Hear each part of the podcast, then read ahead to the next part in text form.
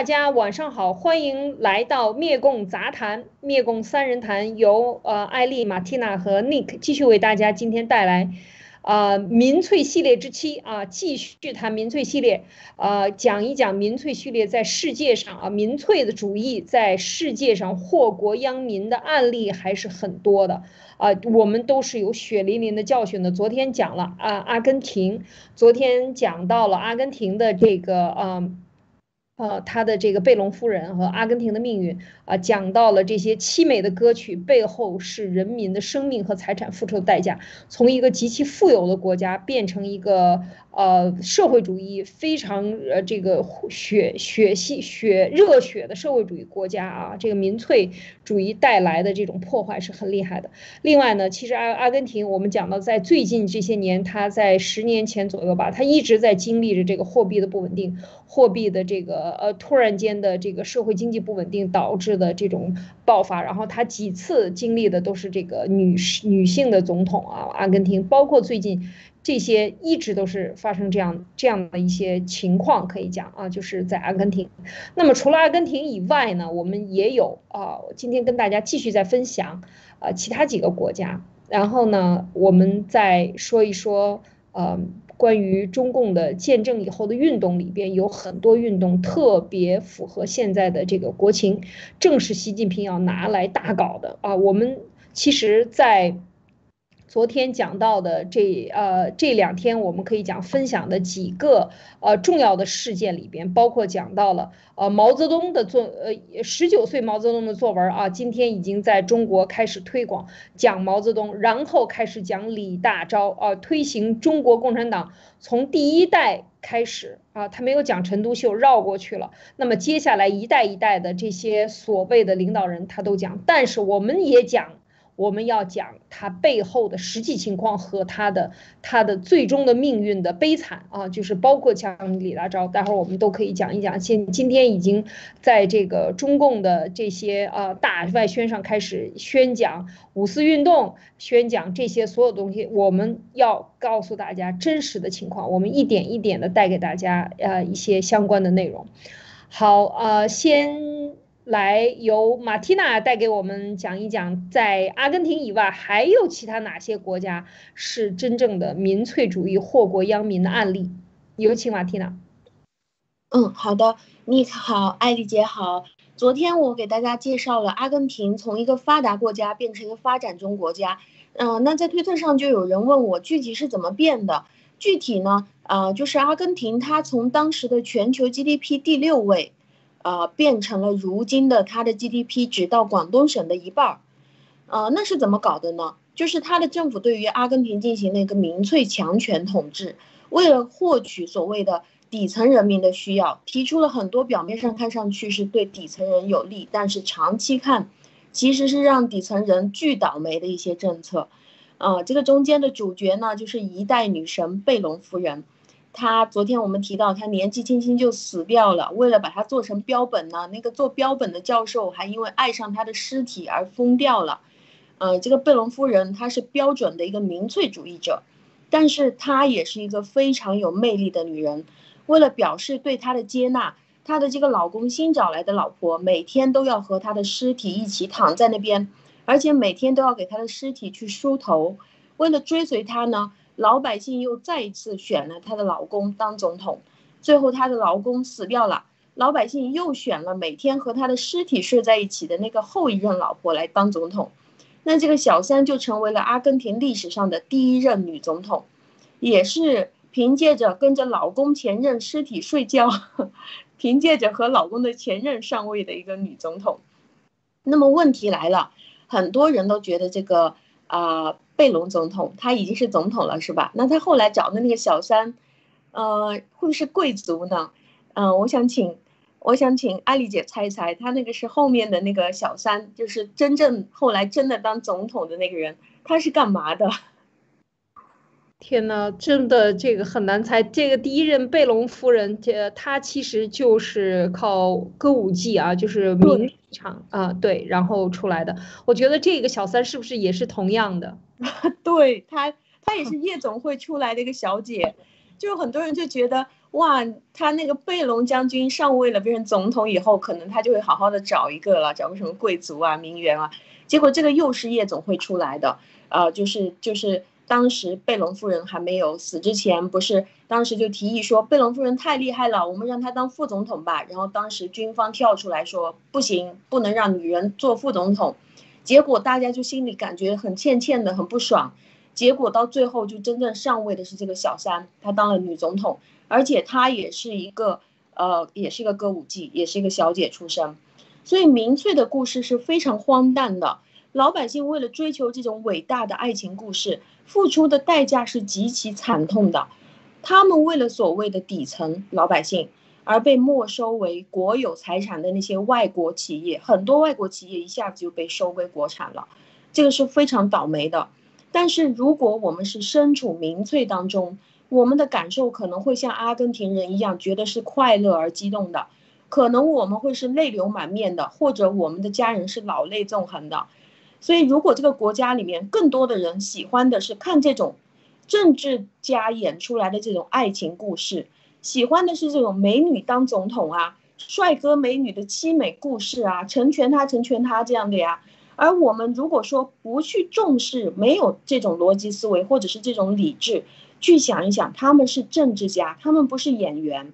他们把国家的经济已经一步一步搞垮了。如果说我们也是属于这种非常情绪化的国家的话，那我们也会得到这样同样的一个结果。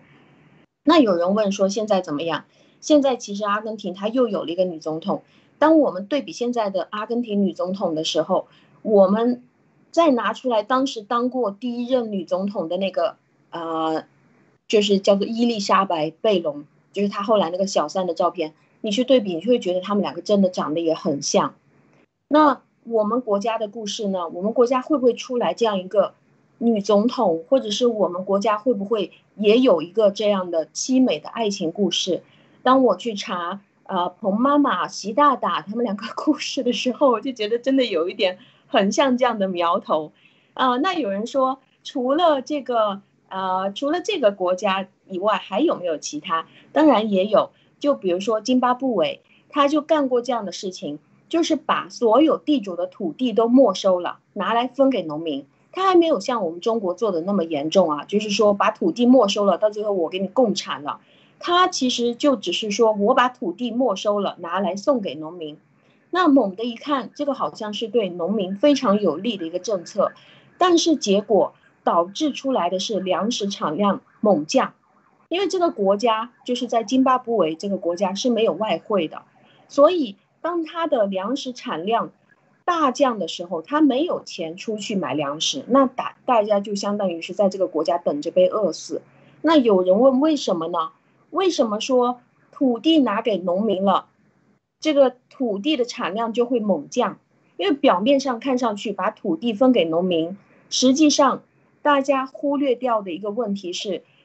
呃，忽略掉了最重要的地主管理土地的这个重要性，就是管理者的重要性其实是非常大的。当土地被收了，这些能够管理土地、管理土地的收入的地主都逃光了，或者是死掉，或者没有权利了，那么农民一旦继续在这个土地上面去偷懒的话，就没有人再去管了。而且农民也没有获得土地而努力的这种奋斗力了，那么这样一搞，就像公私合营一样，就像我们昨天提到的公私合营一样。如果我们的国家接下来通过一个政治命令，把所有的私营企业，呃，股权全部都分给这些员工，那员工会同意吗？我相信一定会很同意的。就是表面上来看，原来我打工的，现在我变成了这个企业的股东。这个就像原来的华为企业也曾经吹嘘过，说我们企业之所以那么成功，因为我们每一个员工都是股东。那对于员工来说，到底有没有好处？我觉得是绝对有好处，但是实际操作的结果肯定是一塌糊涂的。因为这样操作，一旦这样开始去做的话，这个公司的老板就肯定觉得没有意思了，他也不会想办法再去市场上寻找需求了，或者也。不需要去跟着谁合作，或者也不想要去解决整个公司的问题了。这个公司里的管理层也会不想管理了，因为我跟着其他工人平等，我干嘛去管呢？或者是说我有什么权利去管理呢？他们不去认真管理，或者是他们干脆就被工人推翻了，跑掉了，老板跑了，被杀了，或者是抓起来了，管理层也走了，那整个公司就是管理水平直线下降。企业的领导起到的作用，其实对于整个企业来说是非常巨大的。这个绝对不是我们中国所说的。啊，所谓的价值是同样的社会劳动时间配上这个同样的一个功力所达成的，就是每个人假设的都是同样时间就造出来同样的价值。那么这个我也这个接下来我们会专门开一季来讲关于这个问题。还有哪里呢？就是委内瑞拉，委内瑞拉也是一样，大量的使用民粹主义的政策，比如说他搞了很高的福利，上台之前说我们要给每个农民超高额的补贴。这种补贴在当时就类似于现在中国给每个农民每个月发五千块钱。那要知道，在农村里面拿那么高的补贴，他就根本没有必要去种地了。所以这样就造成全民懒汉，每天都睡在家里，什么事情也不用干了，就等着政府给他发钱就行了。在整个社会的层面来看，这个其实是对劳动力市场一个最大的打击。所以这个国家垮，也就是垮在这样民粹政策。如果说我们的国家未来也是这样搞的话，就是农民去斗地主啊，给农民高的补贴的话，那么这个本身其实就是在人口逆增长的地方，如果这样搞，那就更麻烦了，饿死的人就更多了。因为我们的国家，我们虽然有外汇，但是这个外汇是老百姓碰不到的，自己也没有办法拿着外汇出国去购买任何东西，就不要说是粮食了。嗯，这个是今天我要给大家分享的。嗯，是啊，这个除了这个刚才讲的这两个国家以以外呢，其实还有一个国家就是南非啊。南非呢，我们知道这个有个非常有名的，叫从监狱里放出来，关了二十几年放出来的这个得了诺贝尔和平奖的曼德拉。那么曼德拉他作为这个南非的运动啊，就是说所谓的平权运动，就是黑人跟白人，因为他有一个更复杂的一个环境，就是因为南非这个国家最早的时候呢，它是殖民地，啊，啊它是嗯，这个南非的统一呢，它是源自一个四这个英国的当时的殖民地，然后呢，它的它大部分来的人，大家知道这个最南端嘛，非洲的最南端，所以叫南非啊，就是有好望角啊等等，所以这个地方呢又比较特殊，那。这个国家呢，就是它成立，呃，就是南联盟啊，就是南非的这个联盟，然后形成的这个这个南非的这个共和国，所以它最整个的基本上是由白人来统治的啊，当地的黑人呢，因为他文明程度比较低，那么建国呢，从一九一零年成立联邦以后呢，包括几十几百年的这个呃殖民。殖民者呢，以及这些技术的航海家呢，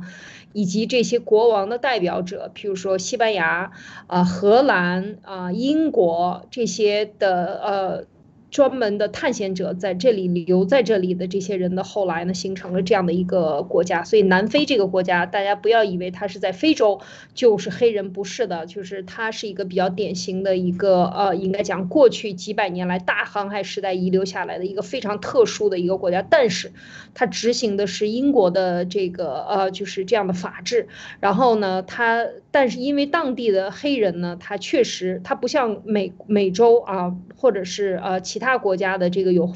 这个奴隶的啊，有奴隶的，比如这个把奴隶呢，呃，运到像美国，呃，就是有南方有奴隶，那么就是运到本土来，而这些人呢是等于下到这个国家啊，所以就在这儿定居了。那么他们就所谓的殖民，就是带来新什么叫殖民？它的概念就是我给你带来新的秩序、新的法律和新的游戏规则，然后呢，你们不可以就是说没有文化嘛，所以就统治了这个地方。那这么多年统治以后呢，当时这个曼德拉呢，我们讲了，这是简单的他的一个历史。那曼德拉，他这个一直是非国大的，大家知道他是非国大的，他代表了所谓的黑人的平权运动，希望黑人拥有跟白人一样的权利，啊，那么你黑人拥有白人一样的权利。呃，他坐了很多年牢，他可以其实一直做一个 NGO 或者是一个非政府组织的这样的一个或者在野人士，可能是对他最好的做法。但不幸的是，最后他被选上，一九九四年的时候呢，被选上当了这个呃南非的总统。那么我们就看一个简单的指标，他带来的因为他在监狱里也是非常崇拜毛泽东的社会主义，他他一直在研究，甚至在看，呃，呃关于刘少奇写的这些这个社会主义的理论的这些书。要知道，毛泽东的精神是由刘少奇写出来的啊，所以刘少奇一个真正的写手啊，是一个吹鼓手。那么。当时他也是看了很多这方面的东西，就是完全我们知道社会主义化或者赤化，当时。一直讲这一过去的这一个世纪，在这个地球上是非常流行的一个主义思潮。那么它不仅思潮，它有实践。那么是第一个实践就是苏联，然后就是中国，然后就是那些东欧的这些社会主义国家。呃，当然也是在苏联境内呢，还有东南亚的，还有通过南南合作。一九五五年的时候，这个万隆会议之后形成的南南合作，其实就是把地球的南半部分的这些不发达地区或者在赤道地区的这些。国家把它联盟起来，全部推行社会主义。这当中的一个主要的推手，就是当时周恩来领导的中国，在对外的外交政策上，基本上都是他来他来搞的。当然，这个安全人员也是由他来负责的。所以我们看到这个当。嗯，曼德拉他在监狱里出来以后，他就开始执行他的理想主义。事实是什么？理想主义在这群没有这个社会经验、真正的社会经验的，或者是这个这种呃，就是这样的人群中的时候，那这是一个一个灾难，可以讲啊。就刚才讲到的这几个国家，其实都是一样的。在南非有一个简单的指数，我给大家分享一下哈，然后大家可能就能够看出来这个问题。譬如说。一九三二年到一九七二年的南非的经济是腾飞的啊，就是是每平均七年零三个月啊，七年七点三年啊，就经济翻一番。然后一九六五年到一九八二年这十七年间，它的平均年增长率是多少呢？能猜出来吗？十五点二。啊，就是说南非是一个呃，首先它比如说钻石矿啊、黄金啊，它还有这个呃这个油气，它自然资源非常多啊，自然资源非常多，土地很广袤，然后呃人口不是很多，到现在才几千万人口啊，几千万人口，所以嗯应该是这样的一个国家，所以当大量的需少，特别是六七十年代大量的油气采购，大量的这种油气、石油、天然气产业开始进行蓬勃发展的时候，它也赶上了这一波，所以的这个。南非的秩序是这个和这是非非常有名。他在海外，南非的就是旅旅行。我觉觉得原来在国内的时候，接触到很多南非来中国的游客，那这是非常的，就像美国人一样啊，他的购买力和消费能力是非常强的啊。早些年的时候，那么在九十年代之后，这个曼德拉接手以后发生了什么运动呢？就是当然，因为他对这个整个。政府的他是对黑人有严格的限制的，因为他的教育程度不行，所以不允许他参加国家的管理。那么当曼德拉上台以后呢，他打破了这个规制，而且就现在就有一点像美国现在要推行的，就是说什么人种要放多少人，什么人种要放多少人，那么黑人就要进入到政府管理系统里边，要有比例的。但是大家知道，黑人受到的教育和他的背景。以及很多很多远远不及这些人，这些人他们有些人可能是皇室，像南非的白人，他可能是祖籍都是来自于欧洲的，他和欧洲的经济体和欧洲的科技发展、金融业、银行业，一切都是有紧密的联系的。这些家族，那这些黑人上台以后是什么？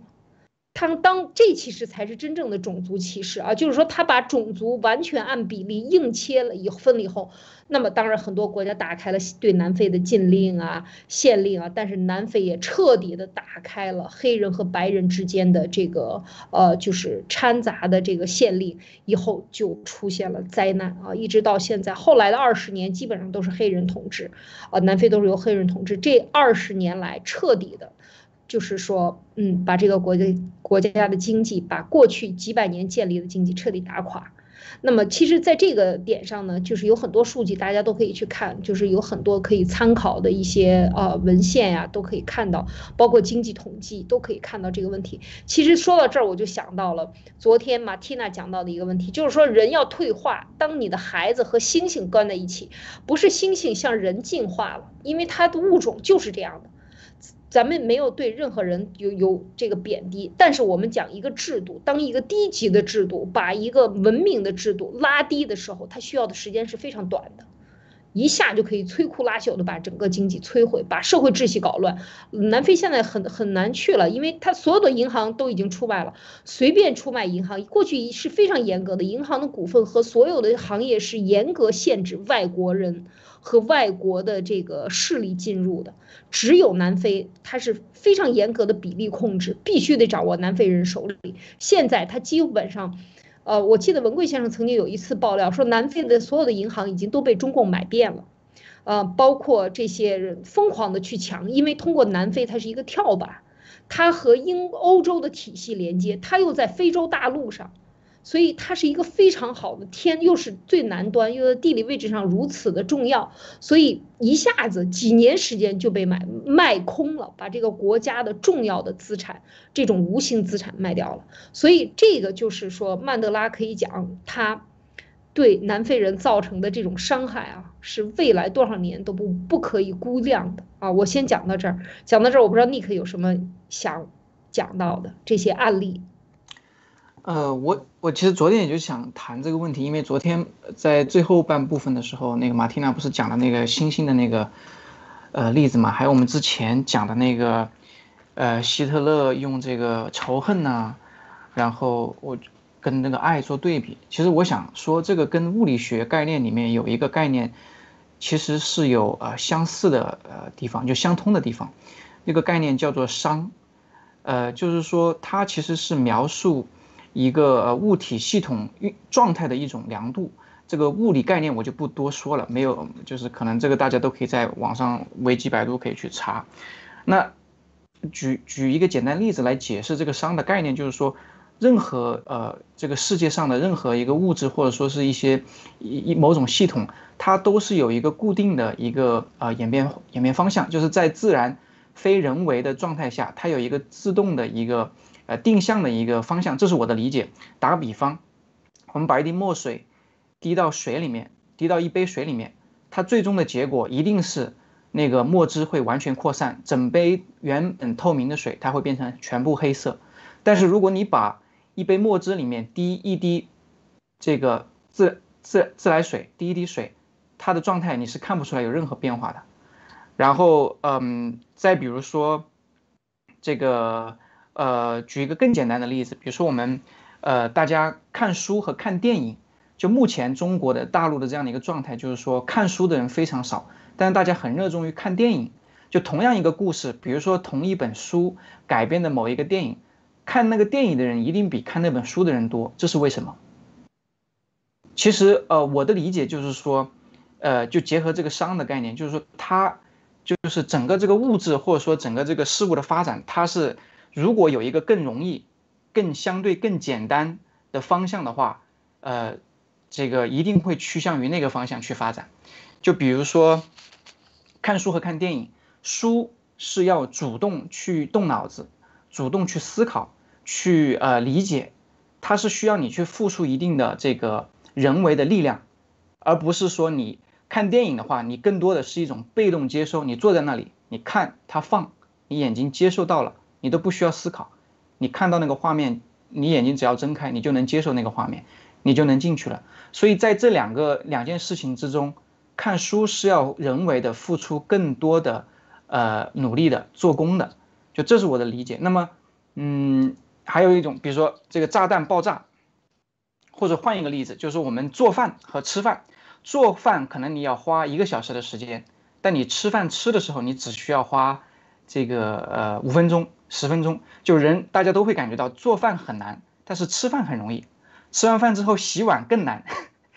就是所以你看，任何这些事情，它是一定有呃某种方向，或者说我的理解是方向啊，但是你也可以理解成是做工的难易程度，就是你要付出的能量的多少。那么对于呃这个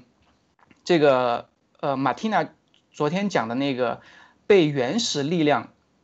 这个同化。一个是原始的力量，或者说原始的一个制度或者系统；另外一一个是先进的、更高等的，呃，这个呃力量或者高高等的智能的力量。其实你可以对比一下，原始的它是相对无序的，它是相对呃不用就是，呃从原始发展到现代到更高级，它是需要人为去努力去做工的。就是从低到高的话，是一定要外界往内输入某种能量，做出某种呃呃功或者付出某种努力，才能逆向的从低到高有这么一个升级。但是如果处于一种无序或者处于一种呃被动，就是不无法做功不做功的一个状态下，它一定是倒退的。所以这个就也就解释了为什么叫呃逆水行舟，因为你要你要往上走往前走，人往高处走的话，你是必须要付出努力，你是很难的。所以为什么这个在这个世界上，这个这个成功的人总是占少数？这也就是为什么那个墨汁滴到水里面，它一定是扩散，因为往那个方向是最容易的。你要让把这个呃一杯墨水把它提纯，提出墨汁和水。你是需要怎么样？你是需要去做工的，你是要去付出某种努力的，或者经过某种化学这个呃这个呃实验，或不或者经过某种化学的这种呃变呃反应的变化，或者经过某些机器的这种过滤筛选，那样的话，你才可能把一杯墨水变成水和墨汁。但是你把自然的墨汁滴进去的时候，它会自然变成一杯墨水。所以这个就是我想解释我的理解，就是可以用熵这个概念来来来解释呃之前所说的这些嗯种种的这些呃实例。那么刚才讲到这个南非，它的这个呃发展，包括这个阿根廷，包括这个津巴布韦，他们最后呃由于做错工，或者是做了逆向工。因为正确的道路总总是比错误的道路少，所以当他们这种做逆向工或者是走了错误的道路的时候，往往最终出现来的结果就像就会变成更加无序，就会变成更加的原始，就会变成更加的低级。所以这个是我对呃之前大家分享的所有的这些事例的一个从物理学概念的角度的一个一个理解。嗯，嗯。很有道理，这个熵这个概念是可以解释很多。它一滴，所以叫一个老鼠屎，可以坏了一锅粥啊，也是这个道理。这个这一锅粥都掺了老鼠屎的味儿，所以确实是呃，这个这个社会的发展呢，它是或者是说人类的进步，它一直存在的这样的抗争。而现在能够出现这么大面积的，我相信，呃，站在另外一个角度上讲，就像嗯。这个呃，梵蒂冈的大主教驻就美国的大主教，这个呃所讲的这样的一个问题，就是说，其实，在人类发展到一定程度，它是一个类似于有点像规律这样，到最后它一定是这样的一种文明冲突，你走到最后，你。这走到一个极端或者走到一个低谷的一个顶端的时候，它在触底反弹之前，它一定是非常极端的。所以这个所谓物极必反啊，中国的这个哲学里也有这个词，就是说，就像呃这个事物的发展，呃我们讲它像 DNA 两条 DNA 链。这种呃，这种嗯纠缠在一起也好，或者是一个呃 sine 曲线，或者我们叫它 cosine 曲线也好，它是一个波浪形，然后触底再上来再出来，这就有点像波的这个发展的是一样的。其实它是代表了一定的规律的事物发展，它不是一个一成不变的一个直线，它一定是有一个纠缠，就是说呃谁占上风。那么现在能看到这种社会主义、共产主义，或者是说就像刚才讲到的，因为它。很容易复制，它很容易形成这种瘟疫病毒式的这种传播啊。当它有简单去破坏，比从没有到建成一个有序的完美的艺术品，你想你建一栋大楼要花多少精力、时间、人力、财物，是吧？但是你摧毁它，你只要放一个炸弹，嘣一下。就把它毁掉了。那么这种这个，这就是说，呃，就是建立和摧毁之间的这样的关系。其实这种社会主义，它更多的是叫这些穷人。变得更加的疯狂，或者不太穷的人，或者不疯狂的人，让你也变得疯狂，因为你觉得一旦疯狂起来，你就可以通过无序去抢得那些有财产的人或者其他的人的这些财产，这个就是不断的扩大你贫穷人口。这就是为什么我这一直在想，习近平或者中共从来就没有想让中国人富有过。中国人就回到中国这个话题，在四九年之前，在经历过。两次世界大战之后，特别是第二次世界大战之后，依然是我们去看看一九四九年的上海的这些老照片，这个西装和这个领带。和这些旗袍的装束，这是一个日常的稍微有一点体面的人出门必着的一个装束啊，衬衫都是系的扣看扣子非常美的，而绝不是中共建政以后让你脚上一定要有泥巴，裤子一定阔裤腿要卷起来，卷起来的裤腿里边一定是没有没有什么衣服穿的冬天，然后上面沾满了泥巴的。这样才是美，而恰恰相反，这才是丑。就是中共的所有的审美的宣传，都是审丑的宣传啊！就说他就让你把人整个降低，然后最后他就维持你的贫困度占到百分之呃七十或者是三分之二，是吃不太能够吃得饱的，或者是跟吃不饱的人。加在一起就是这么多人，就像月收入一千和月收入两千的加在一起九亿人口一样。大家看一看，过了这么多年，七十年了以后，比例依然，呃，没有减，没有降，呃，就是降低贫穷贫困人口，反而其实是将增加了。为什么？因为只有你穷。你才能保持身体的愤怒，你才能保持光着脚，你才能保持随时号召你站起来打砸抢，你随时可以被弄起来。一旦富有了，怎么样？接接下来割韭菜。过去这四十年，中国人好容易要过上体面日子，是不是又被共产党继续把他打倒在地？就是说，他一定要搞运动来运动你，然后让你保持贫穷。那么这个是不是也是这种思潮的这个就是必然的一种规律？马蒂娜，你觉得呢？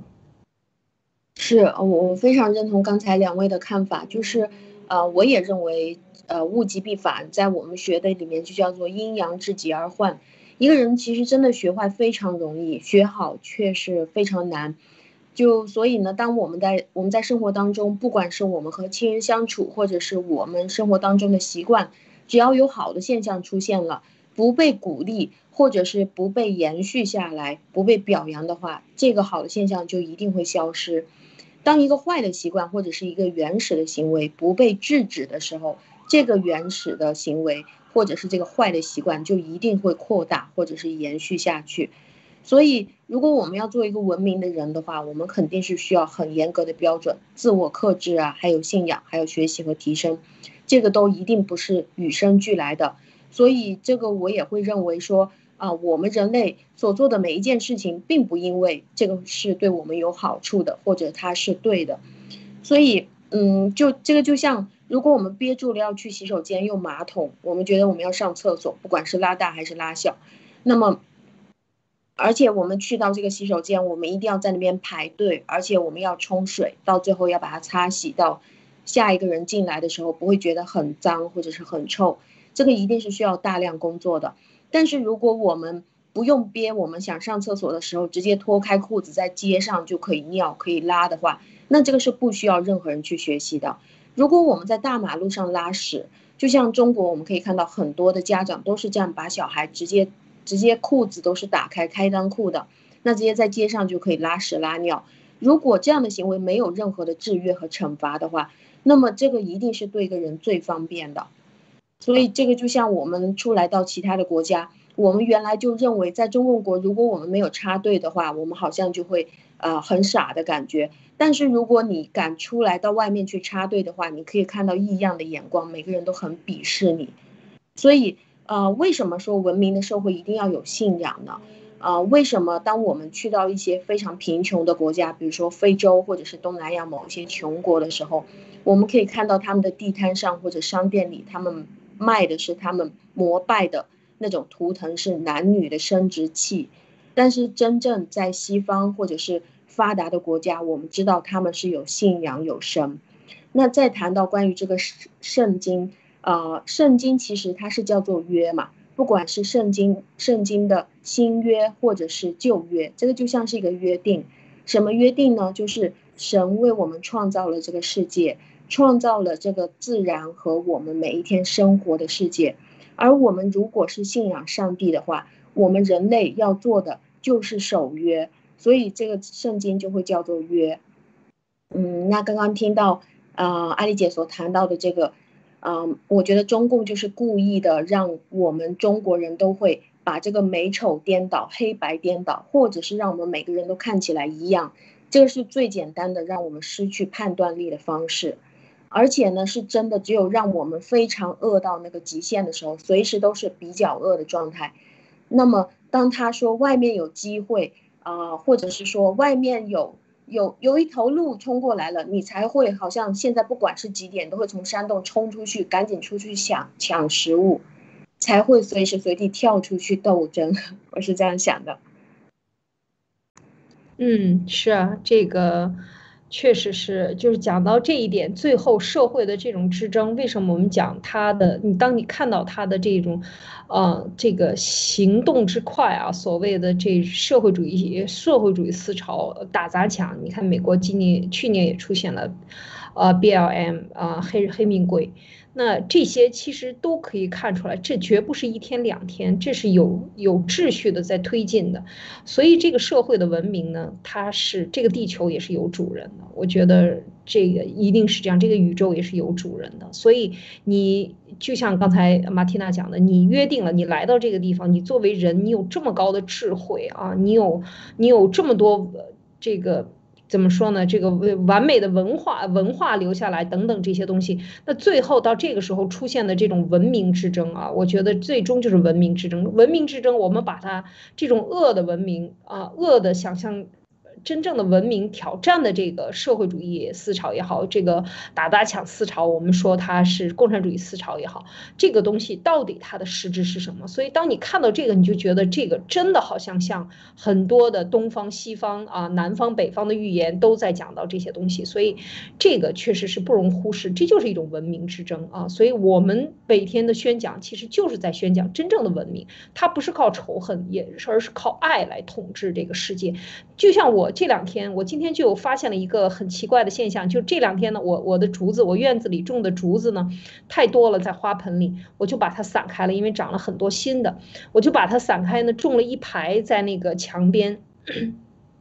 然后呢，最其中最高的这一这一把竹子呢，就是呃，因可能种的时候没种好还是什么，就是基本上要枯黄了。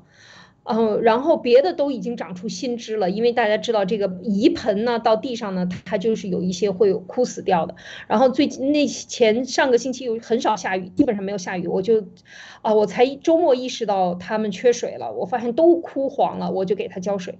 那其中有。所有的都已经发绿叶了，就最后这一个最漂亮的这一只呢，全都是黄的。我就从周六就开始跟他讲话，我就站在他面前跟他讲，我说你要好好长啊，你应该那个可以长得很好的，你的绿叶一定能发出来。我给他浇了好多的水，星期天也这样跟他说了大概半个小时的话，然后今天星期一、星期二，我发现整个的。绿叶子和别的绿叶一样多了，太神奇了！睡醒一觉起来，发现绿叶一样多了。所以我想说什么，就是说这个世界的这个意识和这个嗯这个推动对这个周围环境的推动，它一定是有这样的一个呃良性的，用爱心去浇灌的东西。你跟他讲好听的话，这个事物就会变就会变好。你跟孩子讲好听的话，他就会变得更加的勇敢和这个成功。你跟他讲糟糕的，他就会变得不好。这就是一个起码的东西。而而这个共产主义就是用仇恨来推动你去推翻更比你更富有、生活更有秩序的人。而这个东西就是根本的邪恶，因为这个东西就会杀死人，就会让土地变贫瘠，就会让植物长不出花来。这是我这两天的一个体会啊，非常神奇啊。然后呃，说到这儿，我不知道 Nick，那马蒂娜，你有什么要补充？呃，没有，我只是听完了以后，我真的觉得这个肯定是会有效的，因为我呃，我我也是，我对我家里的宠物啊，还有我栽的花，我也会经常都是这样，我会花很多的关注在它的身上，然后呃，很多的人就觉得好像猫啊，或者是呃这些，我原来还养蜥蜴，也有蛇。就会觉得这样冷血动物或者是比较低级的动物，他们可能没有办法理解我们的爱。但是真正当你去倾注你的爱到他身上的时候，你会看到他的那种爱的眼神，然后你会看到你花越来越好。我我很相信，因为我也这样做。好，嗯，这个呃这个点上，Nick，你还有什么要补充吗？我们就讲下一部分了。对。就是我还是说用刚才那个熵的概念来解释一下，就是说，其实这个世界事物的任何事物的发展，它就两个方向嘛，一个有序，一个无序，一个低级，一个高级。那么你要让它向一个固定的方向，比如说你想要的那个方向，比如说是有序的，比如说是更高级的，比如说是更美好的。那就是说，一定在这个里面，在这个过程中，呃，作为一个人的话，他是要往里投入的。不管你是付出爱心也好，付出这种努力也好，还是付出你的这个呃劳动力也好，他一定是要有外力进去之后，才会呃往那个方向去形成。所以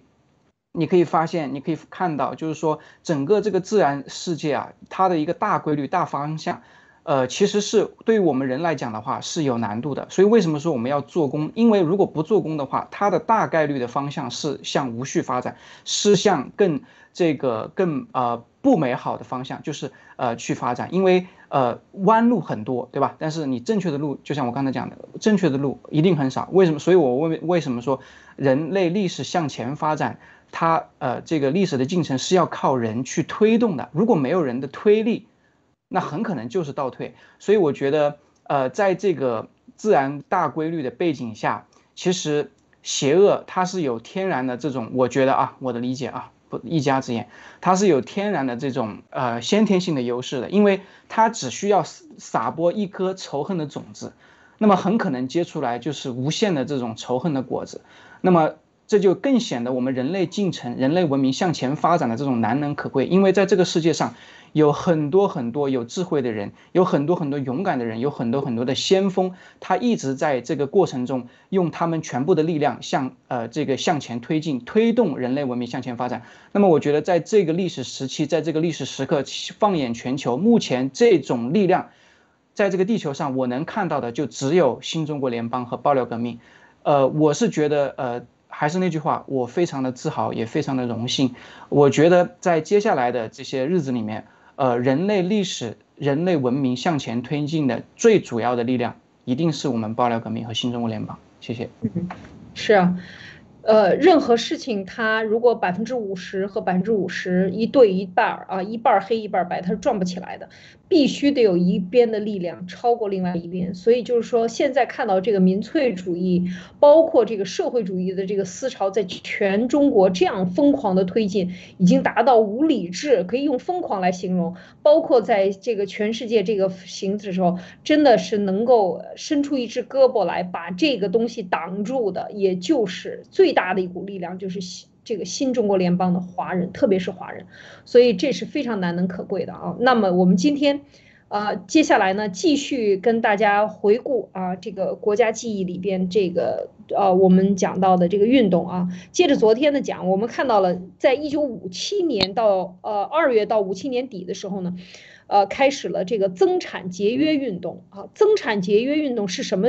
来头呢？就是你看。从四九年到五七年，这八年过去，没干什么活儿，全折腾了，一直在搞运动，然后把资产家的这个农呃这个工人把资产家抢了，农民把地主抢了，打砸抢了，把他们抓起来了，坐飞机了，搞背靠了，给他们送到监狱里去了。然后，那么生产是由谁来弄？过去这些地主他有土地，他是世世代代啊，在中国历史上从来没有一个人能够把全中国的土地抢走。那么在世世代代他传下来的这块土地上，他是侵入了爱心和心血的，啊，他是跟他那个苗说话的，跟他那头牛说话的。这就是说，他当他被抢走了以后，那怎么办？那就什么都没有了。这八年已经见出成效，就是把已经有的粮库里的东西啊拿出来都吃了它，分了它，然后把他们打了它，砸了它，然后呢把别人的抢过来给那些穷人吃。但是穷人他为什么无理智呢？就是因为为什么导致他穷呢？就是因为他无理智。那么无理智他就没有这种计划性，所以到这个时候国库没有了，饭没有了。生产搞不下去了，然后大家打砸抢完了以后，一看你瞪眼儿大小大眼儿瞪小眼儿，看看你也没有衣服穿，光着脚的，我也没有衣服穿，也是光着脚的，他也没有饭吃，他也没有饭吃，所以这个时候要搞什么？就是搞增产节约，这两个词是一对儿反义词，或者说是一对儿非常矛盾的话，叫增产还要节约啊，就是说让你是什么意思呢？就是。让马儿按照计划不停地跑，然后呢还不给你喂草吃，就是这样啊。增产节约运动呢，其实就是什么呢？是行政命令干预社会建设，然后分配不按照付出来，呃，尽量不分配，少分配。所以当时他的口号是什么呢？这个当时的原话啊，就为了缓和物资供应、财政支出的紧张局面，嗯，大家没饭吃了嘛，没粮吃，没粮吃了。然后这个时候说，使经济战线在五六年巨大的进军以后，什么叫经济战线？五六年巨大的进军，我们要反着看中共的话，就是说在五六年，呃，这个前后已经把中国的经济全部抢夺下来，完成了对公私合营、对资本家的改造，抢夺他们的资产。产业对农民的这个地主的产抢夺啊，都已经完成了，所以必须稳步前进。抢完了以后，这时候回到农民阶级，呃，就是无产阶级手里了。那怎么前进呢？要要做出必要的整修，必须在五七年对建设的规模。和速度做出适当的调整，必须用更大的努力，都是必须啊！在全国范围内开展群众性的增产节约运动。一听群众性，大家想到什么？群众性就是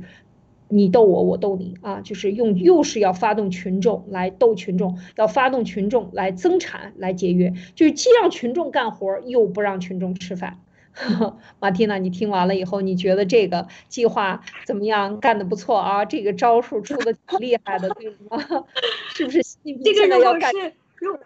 如果是没有没有经历过中共这这这种非理智的这种环境的话，我们在外部，如果我们听什么增产又节约啊，这是非常矛盾、非常奇怪的一件事儿。但是在那个在那个环境下，大家都很激动，那个激情澎湃的那个时候。就会非常相信。我看过当时做运动的那些视频，就是每个人都太激动了，太开心了。然后每一天就是好像不需要吃很多的饭，所有人都在那个呃都在那个农场上面啊，在那边拼命的收割。他的那个画面是收割啊，种田呀，把家里东西拿出去烧，呃，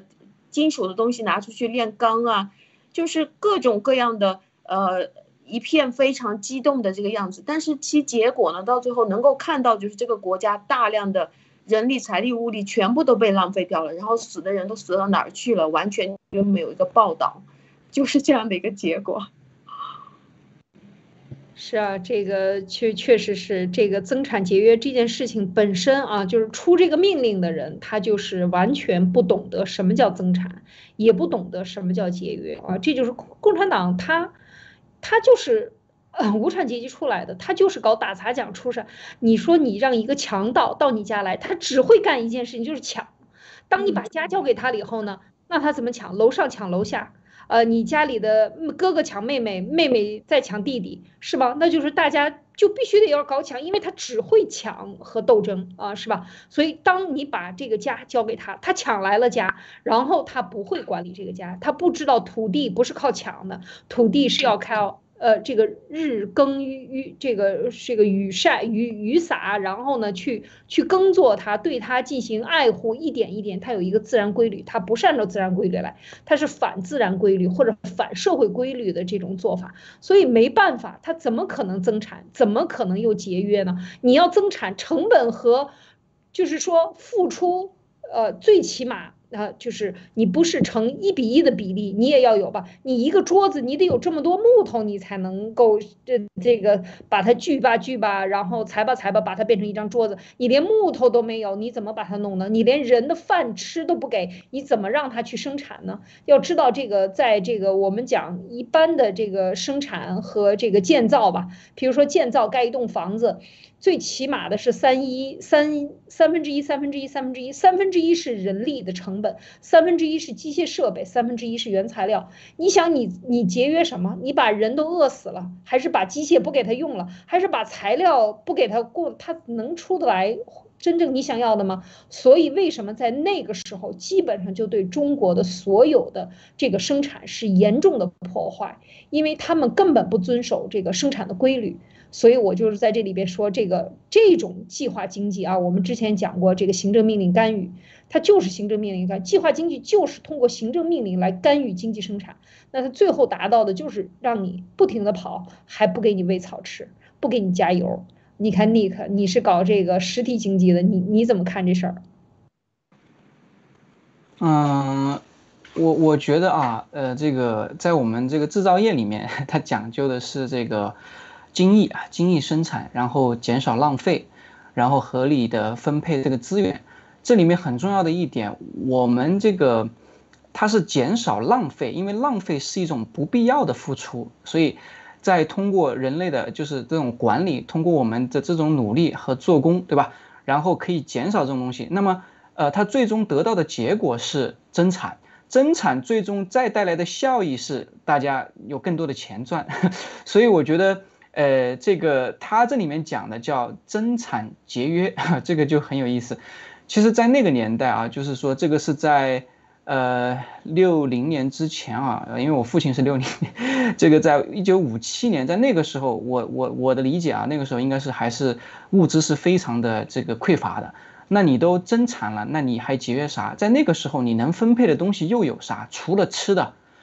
除了吃的就是平时用的那些很简单的，比如说锅碗瓢盆这些东西哈，这种盖的被子或者穿的就是很很差的那种衣服，就保个暖用的。除了这些还能有啥？他一边增产，他一边节约。呃，我觉得这个目的性很明确啊，就是说他要得到效益，但是他不给你分配。听明白了吧？就是说，我们在精益生产里面讲到的是减少浪费，减少浪费，它是对整个过程的一种控制，我们叫过程控制。但是它这里直接给的是目的结果，结果是我要增产，我要有钱。呃，另外一方面就是你要节约，你不能拿东西。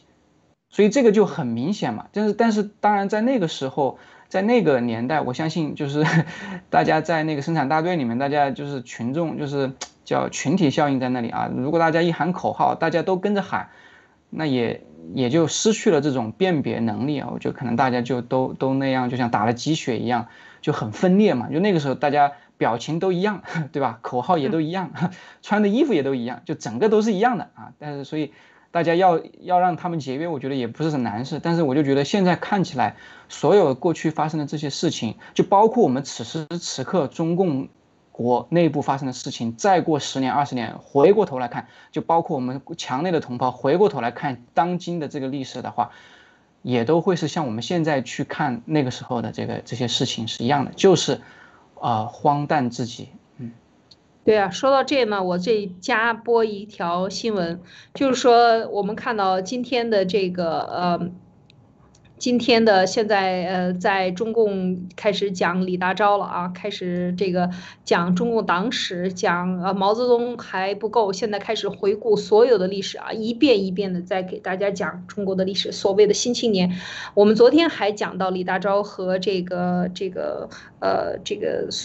呃中国的这个几大文豪吧，所以当时北大的这些教授们就是讲到这些。但是我们看到一点，我就想给大家讲一点，就是李大钊。当时，呃，就是共产主义。要知道，李大钊是从苏联把这个共产主义带回来的，啊，就是，呃，带回来以后呢，呃，当时他五五五五卅运动运后以后呢，他和这个李大钊和这个呃的组织一些运动，当时是参加了这个运动，但是不要忘了，他是带回来的共产主义。共产主义在北欧，在德国。在这些地方，他搞的是什么？他搞的他是有实践的啊。他们搞了很多暗杀，在北欧搞了很多暗杀，在就是从苏联这边输呃，从这个呃德国以后呢，从苏联输出以后呢，就是在德国北部搞苏联共产主义运动的时候，就是要通过搞造反、搞暗杀、搞这些活动啊，来来扩张。但是其实，在欧洲，呃，它还是以属于小派支流。那么到了中国以后。他是一个代表人物啊，他是一个代表人物。要知道这为什么习近平现在要谈他？那我们也要谈他。李大钊是惨死的，是被绞刑处死的。他被绞刑处死之前，就是说当时是在外国西方国家的，是一九二七年啊，西方国家驻华公使团的授权下，张作霖。派的军警，然后搜查的苏联大使馆。那么李大钊当时全家在苏联大使馆都被抓了，然后呢，接受的是什么军法的审判呢？当时他接受的是整个西方国家盟国的军法审判，他可不是。呃，这个呃，不是说呃国民政府要怎么着他，当时就是要处罚他的时候，因为李大钊是代表了共产主义，要在中国要。他是带着任务来的，他是要发展地下党，发展这些所有的这种黑暗组织，应该讲。那么这个时候他们是有情报的，所以当时情报这个呃张作霖就是问了好多，问了张学良、张宗呃张宗昌、孙传芳等等，都是给意见说立即处决啊，迅速处决，以免后患。这是他们给的意见，大家看到啊，而且。就因为这件事，苏联要保护李大钊，然后呢，整个西方国家就对苏联的所有的外交豁免权去除掉了。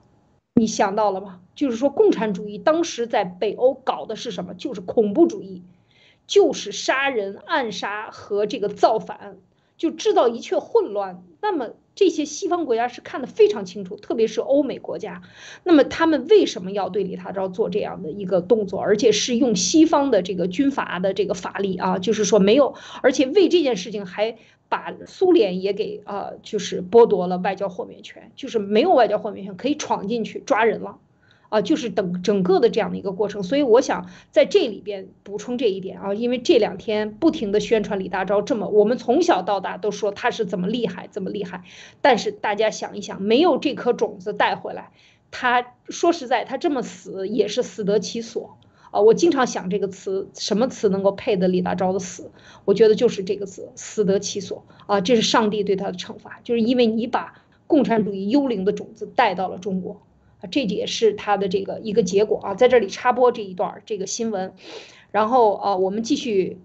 讲。哎呀，三这个将近一个小时了，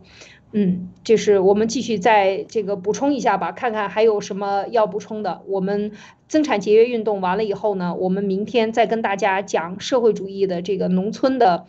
呃，就是社会主义教育以及接下来的运动，包括对马寅初的这个人口论的批判啊，我们明天再继续跟大家分享。今天分享到这里，不知道马啊马缇娜有什么要补充的吗？就是今天的内容。呃，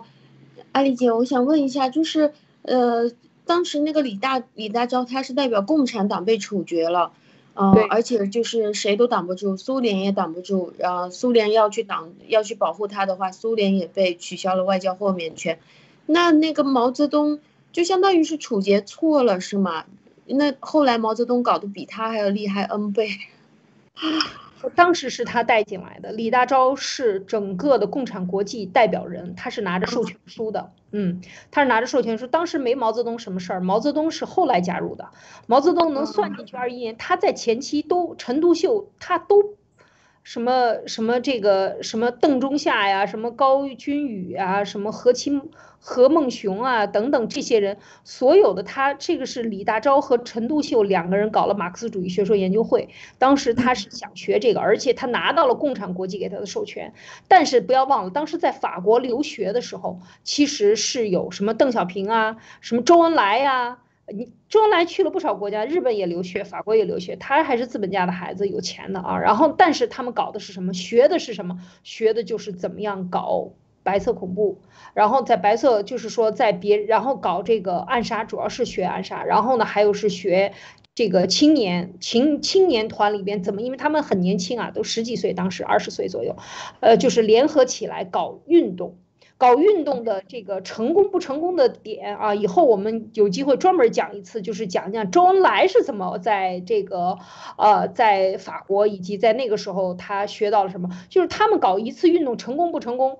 就是是有数量计算的，比如你打砸抢，你砸了多少家店，然后是不是有人被这个杀死啊？就是你干倒了什么人，然后你造成了什么样的混乱。然后你让多少青年人跟着你一起去打砸抢，这是有量量化的这个计量的，知道吗？有标准看的。当时他们训练的时候，在这个苏联地这个共产国际给他们做培训啊，这个以后我们再讲。就是说，这完全是一套一套这个呃组织技术活儿啊。然后李大钊拿到的是共产国际的授权，嗯。哇，就是说毛泽东他是两边都是卧底，他也对他也对国民党做卧底，然后他打着那个所谓呃所谓呃接到那个民国政府的那个授权啊，然后把孙中山那边赶出去，然后又把李大钊这边李大钊又被杀了，他又没事儿，到最后他把李大钊的这个摊子那个时候还没有毛泽东啥事儿呢，毛泽东还北大图书馆管理员呢，他还差远着呢。那个时候二二五年，为什么他那个时候弄？因为他们这些人都是北大的教授。毛泽东在二几年的时候，你看他是一八九六年，他一九二五年才才几几岁啊？二十几不到三十岁，二十几岁。当时这个李大钊他们虽然也很年轻，但也三十七八岁了，也三十几岁了。李大钊还是大他十几岁的啊，就是还没出道，他们对他还没出道，他还是年轻。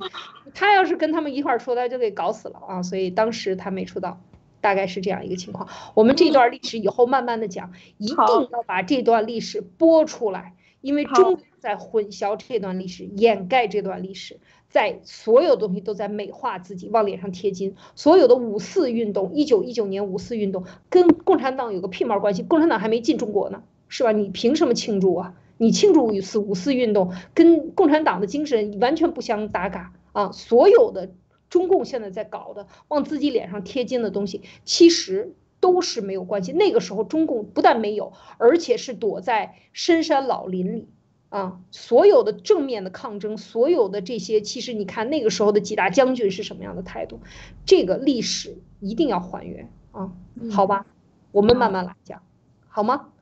好，那就这样，今天的灭共三人谈就谈到这里，明天我们继续为大家锵锵带来三人谈。好，呃，感谢马蒂娜，感谢啊 Nick，感谢我们的 Mike 导播啊，非常感谢大家的收听，明天再见。再见，再见。